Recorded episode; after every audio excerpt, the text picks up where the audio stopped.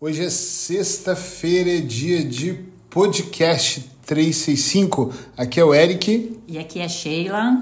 E nós vamos hoje para uma reflexão daquelas mais profundas. Então, vou pedir para você aumentar o som, se possível, colocar fones de ouvido e redobrar sua atenção, que hoje é dia de descobrirmos de onde vem as nossas dificuldades. Sheila, eu vou logo começar perguntando aqui, porque eu acho que as pessoas vão estar ansiosas. Uh, antes de saber isso, é o que, que significa dificuldade? Dificuldade é tudo que aquilo que você enxerga está ali na sua frente, mas você não consegue lidar, não consegue resolver aquilo. Isso, basicamente, é uma dificuldade. Então, dificuldade não é tipo o paredão que eu não vou ultrapassar mas é o obstáculo que talvez eu consiga, eu só não estou enxergando como. Sim, você não consegue superar, porque aquele paredão que está ali pode ser que eu consiga e você uhum, não. Então é como okay. você enxerga aquilo ali que vai ser a sua dificuldade. Ok, então vamos começar pensando assim, ó. Eu não sei se você que nos ouve já parou para pensar de onde vêm as suas dificuldades ou só no dia a dia você vive elas, né? E tô com dificuldade de ganhar mais dinheiro, tô com dificuldade dentro da minha relação, tô com dificuldade no meu trabalho, tô com dificuldade no na minha alimentação, na alimentação, no, na perca de peso, Sim. às vezes até na consistência de Sim. manter, né, uma alimentação uhum. saudável e continuar eliminando peso. Uh, eu não sei se você já pensou de onde ela vem ou simplesmente você só se sente um, um azarado, né? Do tipo, ai, ah, tudo comigo é muito difícil. É, será que ela existe mesmo? Hum. Isso também é uma pergunta para se refletir. Mas aqui hoje nós vamos falar de onde elas vêm. Então, digamos que elas existam de fato. Okay. E onde será que elas estão? Aqui, ali na frente ou lá atrás? É interessante porque nós até podemos pensar que elas estão lá atrás, depende da linha de raciocínio que a gente tiver, origens né, lá atrás, mas eu acho que quando nós aceitamos que nós temos dificuldades, uh, e depende do nível que você acredita na dificuldade, elas estão em todos os lugares. Hum. Elas podem vir, por exemplo, dos pais, mas elas podem estar aqui agora presente aos meus 46 anos. Sim. Mas de onde elas vêm? Engraçado que você falou uma coisa aí sobre a dificuldade e veio uma coisa daqui na minha cabeça. É, elas existem, né? mas até que ponto elas nos paralisam? Isso também é muito importante. Ok. Então, é, hoje a gente vive o nosso presente, mas de fato existe algo lá na frente onde você ainda vai alcançar, mas que depende muito de onde você veio. Ou seja, você já parou para pensar que as suas dificuldades podem ter vindo lá do seu passado? Passado da onde? Como assim? Do nosso pai e da nossa mãe, que nos formou, que nos deu a base, que nos ensinou, e através desse passado é que hoje a gente traz aqui um aprendizado. Pode ser isso? Pode, também. E aí? Agora, agora a questão é: pode ser? Não. A gente sabe, na verdade, como terapeutas, que é não é só, mas uhum. também é. Né? Uhum. Muitas das dificuldades que nós temos hoje têm a ver diretamente com as programações Perfeito. que nós recebemos. Ou vamos usar uma palavra que é até mais fácil, os estímulos que nós recebemos uhum. na infância dos pais, dos familiares, uhum. dos professores, que pouca gente fala dos professores, né? É. Claro que eles são grandes heróis, mas também são grandes programadores. Então Sim. eles também nos sugestionam colegas, uh, podíamos acrescentar aqui programas de televisão na infância? Você viu também, programas que também animados. estimulam, né, filmes, desenhos, sim, sim. hoje séries e por aí vai. Então eu acho que as dificuldades elas não vêm quando eu estou no meio de uma relação, né, casamento, ou no meio de um desafio no meu trabalho e penso, caramba, estou limitado, ou como você disse muito bem, estou paralisada agora na verdade, ela não começou ali. A origem sim. dessa questão está muito lá atrás. Sim, sim.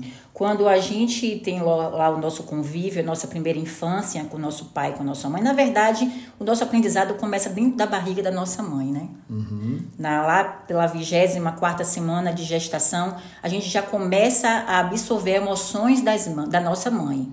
Mas isso não é um assunto que a gente vai falar hoje. Pode ser no próximo podcast, sexta-feira que vem, quem sabe. Pode ser. É, nós, fato... nós gravamos para uma plataforma de áudios para as grávidas, então a gente tem estudado imensamente sobre uh, a nossa relação já na barriga da mamãe. O fato é? O fato é que quando a gente toma consciência do nosso eu, né? Eu, quando eu me olho no espelho ali e vejo que, ah, ali não é mais um bebê, ali agora sou eu.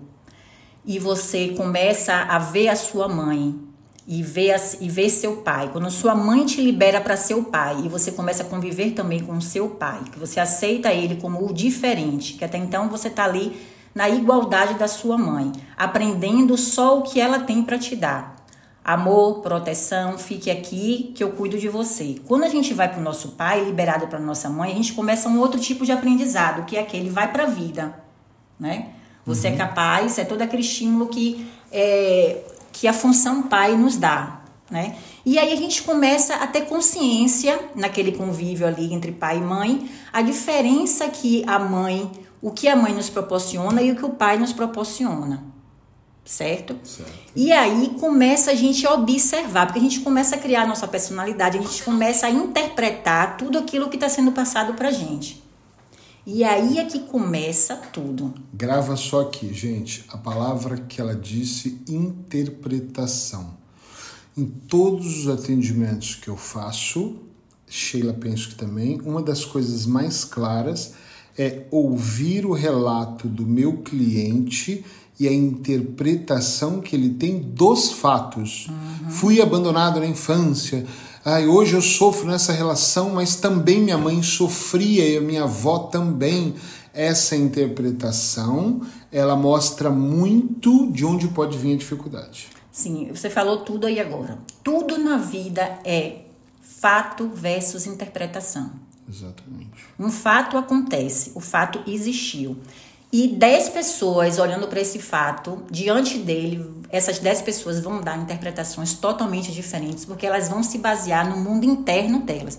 Justamente no aprendizado, na interpretação, é que ela vai enxergar o mundo dela aqui agora no presente. Tem uma história que eu adoro, que eu vou resumir ela, mas é a história do, de um jornalista entrevistando um morador de rua e ele pergunta: O que aconteceu que você está na rua? E ele diz o meu pai era alcoólatra e batia na minha mãe. E nós passamos muito aperto e eu não tive outra alternativa. Não consegui estudar. Hoje eu estou na rua.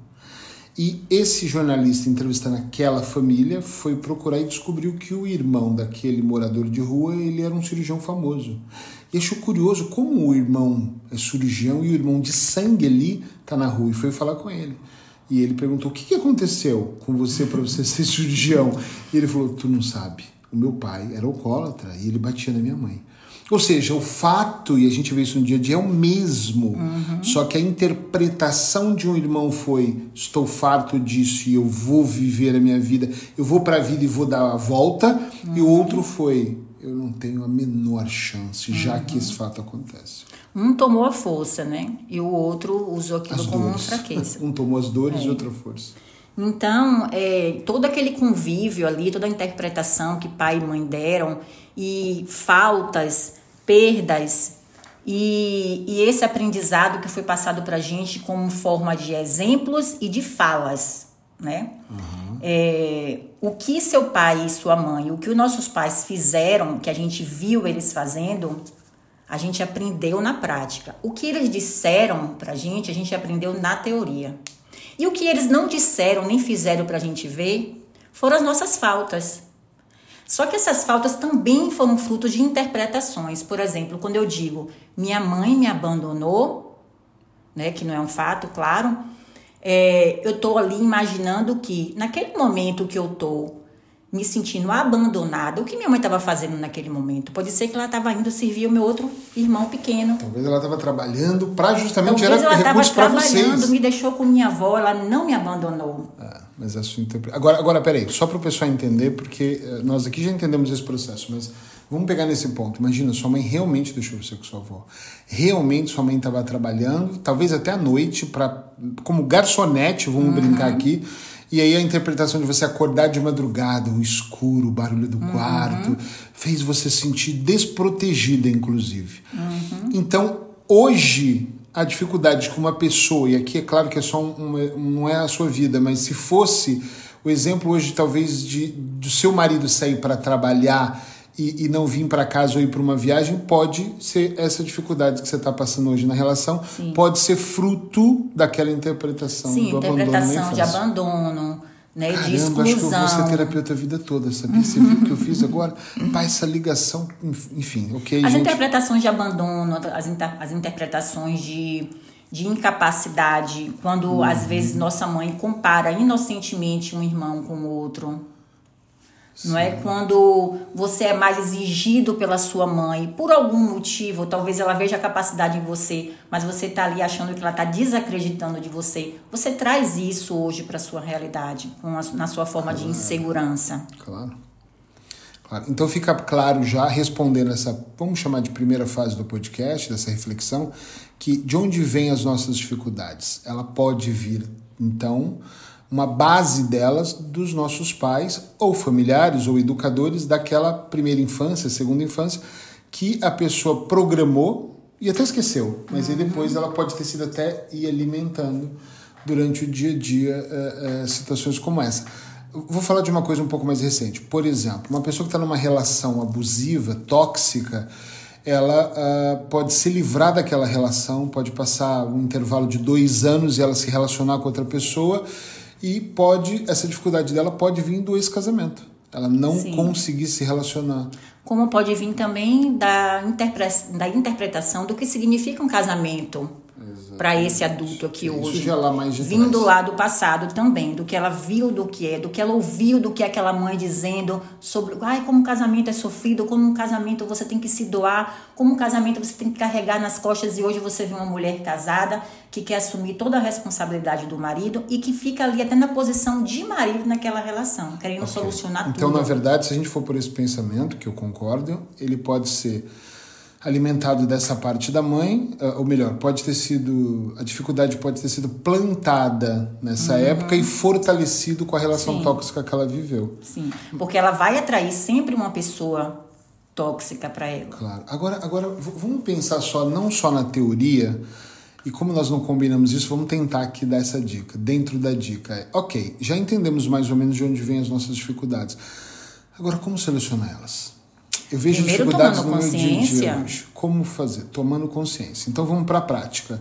Uh, uma pessoa que percebe que o pai é alcoólatra e batia na mãe e ele percebe que não tem mais chance de viver, a primeira coisa que ele tem é ele não vai lembrar, ele não vai direto ao ponto como nós estamos no exemplo. Então, tomar consciência aqui parece fácil para nós, mas uhum. ele vai ter que primeiro fazer uma espécie de uma vistoria, uma revisão, uma regressão na mente dele. Não estou falando de regressão de deitar e fechar os olhos, não, mas ele vai ter que puxar pela memória coisas que aconteceram, tá? Para ele procurar da interpretação diferente. Por exemplo, se fosse um cliente nosso indo para um transe de auto-hipnose, a gente buscaria um fato e ressignificaria, uhum. tá? Mas se essa pessoa em casa não está em auto-hipnose, como ela vai, ela vai acessar essa memória? Tomando essa consciência. Uhum. Qual outra dica a gente poderia dar para uma pessoa conseguir essa consciência mais rápido? Oh, essa tomada de consciência, às vezes, ela é tão potente que muitas vezes o cliente ele precisa apenas tomar essa consciência. É uma coisa fantástica, é mágica. Mas digamos que tenha outros pacientes que precisam de uma intervenção maior. Por exemplo, você vai chegar e vai fazer esse paciente entender. Vou me colocar na posição de paciente. Okay. Se eu tenho essa programação e depois eu tenho essa consciência, eu preciso fazer o quê? Primeiro achar o meu lugar nesse tempo. Okay. É, eu sou a filha de uma mãe que tem comportamentos e de um pai que teve comportamentos. Eu primeiro preciso separar a essência do comportamento. Isso já começa a ficar mais leve. Porque quando eu não separo, eu misturo tudo, é, eu termino julgando o meu pai e a minha mãe. E vou me colocar na posição de vítima daquela situação ali. Por isso que hoje eu sou morador de rua. Ok? E aí, depois que eu separo esse comportamento da essência do meu pai e da minha mãe, eu vou tentar entregar para eles a responsabilidade disso. Senão, mais uma vez, eu vou me sentir prejudicada com isso. E muitas vezes, quando a gente se sente no prejuízo e tenta se excluir, a gente de alguma forma vai ter que reproduzir esse mesmo comportamento para poder se incluir nesse sistema. Então, por exemplo, eu posso não ser um morador de rua, mas eu posso vir a entrar no mesmo movimento do meu pai de alcoolismo. Ou então assumir a postura de uma esposa que toma porrada do marido. Se meu pai batia na minha mãe. Então, primeiro, eu não posso me excluir disso, não posso me, me sentir superior a meus pais e a, a, aos meus pais. Eu tenho que me colocar na posição de filha. Eu sou menor, eles são maiores, respeitar a escolha deles, da vida que eles, que um quis dar ao outro. Eu, eu entendo, mas você acha que tem que ter muita humildade até para fazer claro! essa espécie de regressão até a consciência. Óbvio. Que eu posso olhar para isso, por exemplo, talvez internamente por um respeito que eu tenho à minha mãe eu posso não querer dizer que minha mãe é, entre aspas, culpada por uhum. reproduzir isso em mim. Aí você já falou a palavra certíssima, ponto-chave, culpa.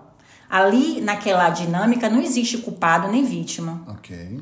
Mas eu que vou buscar isso é que tenho que ter muita consciência disso. Sim, é o trabalho mas terapêutico. Eu volto lá atrás e penso no meu pai e penso assim, poxa vida, coitado, mas ele também era doente, ele bebia, né? Uhum. Ele aprendeu ah, isso de alguma ele... forma. Exatamente. Mas se eu não tiver de uma forma mais ampla esse tipo de raciocínio, não vai adiantar nada, porque eu vou voltar para o dia de hoje e não vou entender de onde veio a dificuldade. E vai continuar na vítima daquele morador de rua que foi injustiçado pelaquela dinâmica do pai e da mãe dele. Então percebe de onde vem Digamos que a gente trouxe esse exemplo desse morador de rua. Então, se você for ver de onde vem o problema desse morador de rua, não foi o sistema que ferrou com ele e ele perdeu tudo que ele tinha, ele foi ser um morador de rua. Okay. É a programação dele que está ali na mente dele que fez ele ser um morador de rua. Nós sabemos hoje na prática, e por nós sermos até um casal e trabalharmos juntos, nós falamos muito até da nossa própria vida da dos outros, dos nossos clientes que as pessoas são muito diferentes. Nós temos filhos mais avançados, um mais lentos. Nós temos familiares que estão no nível 15 e o outro está no nível menos 1. É normal, uhum. né? Normal uhum. no dia a dia, é o processo de evolução. Agora, uma coisa que eu acho que vale muito a gente aqui lembrar é que, por mais dificuldade que a gente tenha, até a. Eu não digo a etimologia da palavra, mas a gente tem que olhar para essa palavra dificuldade e tentar colocá-la numa posição diferente, porque eu acho que ela se torna um muro muito gigante. Uhum. Do tipo, eu, eu trocaria dificuldade, por exemplo, por desafio. Também porque tá a dificuldade para mim é muito difícil. Eu tenho dificuldade de emagrecer, acabou, eu não vou emagrecer. Eu, é um desafio para mim emagrecer. Aí eu penso, se é um desafio, como é que eu emagreço? E vou buscar um nutricionista, vou caminhar, vou buscar energia, vou trocar, troca de alimentos mudou muito a minha vida, então eu sei que muda. Eu vou buscar leitura, literatura sobre aquele assunto. Então, talvez eu sei que a ideia aqui é de onde vêm as nossas dificuldades. E é mesmo a palavra dificuldade. Hum. Mas se a gente depois que fizer essa análise de onde ela pode estar vindo, a gente buscar, então daqui para frente eu vou buscar desafios, uhum. eu acho que ela pode ficar melhor. Vou aproveitar aqui só para fresquinho na memória mais uma dica que é: eu olho para a dificuldade, eu também tenho que entender aqui, dica dentro da dica, é como que eu posso alicerçar a minha disciplina, a minha força de vontade para superar esse desafio. Porque também é, eu, é que você estava falando uma coisa e passou uma coisa na minha cabeça. Eu acho que vítimas a maior parte delas não estão em busca de soluções, estão em busca de aliados uhum. para se juntar e criar o grupo das vítimas MOR, tá? Sim, sim. Então eu fico preocupado se alguém nos ouve aqui e de repente vai pensar assim: nossa, interessante, vou fazer essa análise. Aí faz a análise e descobre que a dificuldade veio do pai. Aí, em vez da pessoa ir para a vida resolver o problema dela, uhum. ela começa a ser vítima agora de uma história perfeita que é Bom, também está bem claro, eu não consigo emagrecer por causa que meu pai é alcoólatra. É, e é daí de onde vêm as lealdades invisíveis, né? Exatamente. Meu pai era Exatamente. desse jeito, então para eu pertencer àquilo ali, eu vou ser igual a ele, eu vou ser leal a ele, ao comportamento dele. Não é? Exatamente. Então, é, é, é isso aí mesmo. E quando a gente pensa em desafios, a gente pensa também em limitações e soluções. Porque se eu tenho desafios, como você fez bem trocar a palavra dificuldade para desafios, tem algo ali que me limita. Mas também tem algo que vai solucionar a minha limitação. Claro. Absolutamente. E aí a gente sai da, do, do discurso de que é, eu não tenho dificuldades, as dificuldades então é só uma ilusão. Uhum. Por isso que eu perguntei no início: existe dificuldade realmente ou é só interpretação de dificuldade? É só uma interpretação. Na minha opinião, é. É claro que vai ter gente que eu estou no consultório online atendendo a pessoa, a pessoa do outro lado, tentando me provar a qualquer custo que a dificuldade dela é real. Uhum. Ela só enxerga a limitação. Porque eu ela está dentro elas, do problema. É. Super dentro. Na verdade, o sobrenome delas é problemadificuldade.com. Ela está muito dentro do problema. Agora, quando a gente, como terapeuta, você tem que sair da ilha para ver a ilha, né? Uhum. Que a gente vê de fora e mostra que tem solução, a gente quebra aquilo, é uma função A gente nossa. não está na dor, né? A não, gente não está curtindo a, a dor, a gente está do lado de fora vendo aquilo de fora. Talvez então é você, sem muita publicidade aqui, que não é, isso não é mesmo para mim, mas que não consegue enxergar dessa forma, talvez você tenha que procurar ajuda. Não precisa ser ajuda uh, da Sheila ou do Eric. Pode ser com quem você sinta mais empatia. Não precisa ser pela hipnose, pode ser pela psicologia, pela psiquiatria, pela regressão, uhum. pelo reiki sei lá, por onde você acha, pela, oração, pela igreja, até. pela oração, igreja e oração falamos quase juntos. Pode ser pela fé, mas é importante você buscar uma ajuda. Pode ser aquele melhor amigo que entende mais, não vai buscar um amigo que entende menos, hein? Porque senão, ao invés de ele tirar do problema, ele fala: ih, rapaz, você não tem um problema, você tem dois. E aí te põe mais para baixo ainda. Pode ser aquele que está buscando mais um aliado.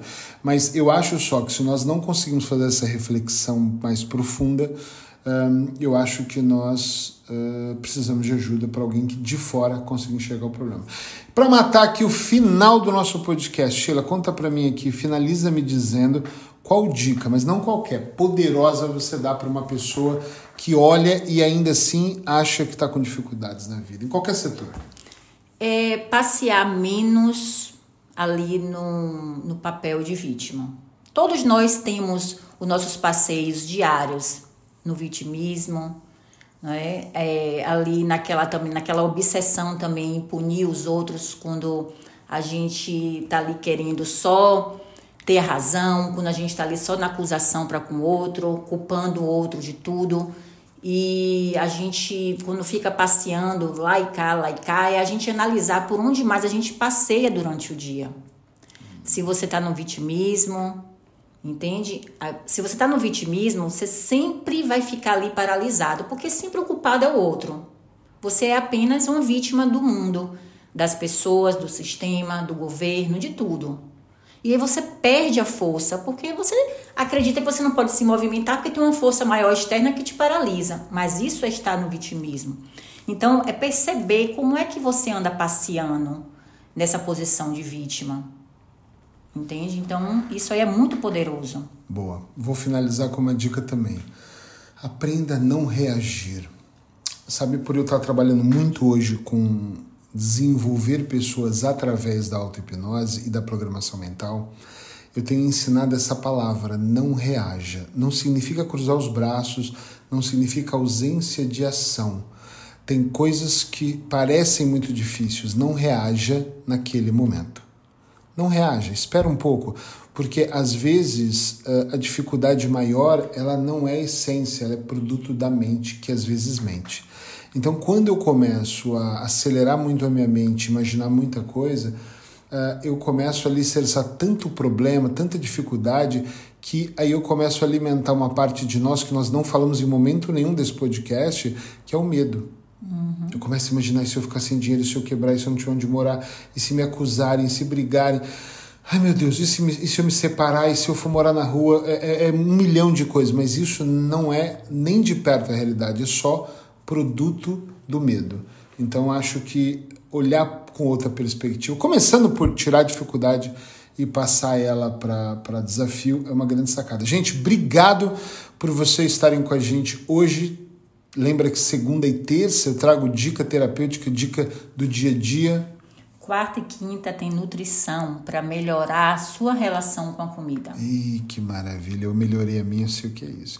E sexta-feira nós estamos juntos aqui com essa ideia de trazer um papo sem edição. Nenhum dos podcasts são editados. Nós estamos aqui batendo papo no nosso escritório, estamos no intervalo entre um atendimento e outro, de olho no relógio para não atrasar nada, e a gente bate um papo. E eu, eu juro, nós escolhemos um tema e não tem aqui um texto, uma combinação. É a ideia mesmo do dia a dia para ser o mais real possível para você. A gente pode se perder no começo e se encontrar no meio. É, é coisa do dia a dia, mas o que nós mais queremos aqui é que faça sentido para que de alguma forma você possa evoluir. E não esqueça de curtir e compartilhar esse podcast com aquela pessoa que você acha que precisa muito de ouvir isso aqui. Lembrou? Eu, sempre, falo, eu sempre falo para ela: tem que incentivar as pessoas. Ah, isso é ótimo. Gente, beijo no coração, muito obrigado. Beijo. E como hoje é sexta-feira, que vocês tenham um ótimo final de semana.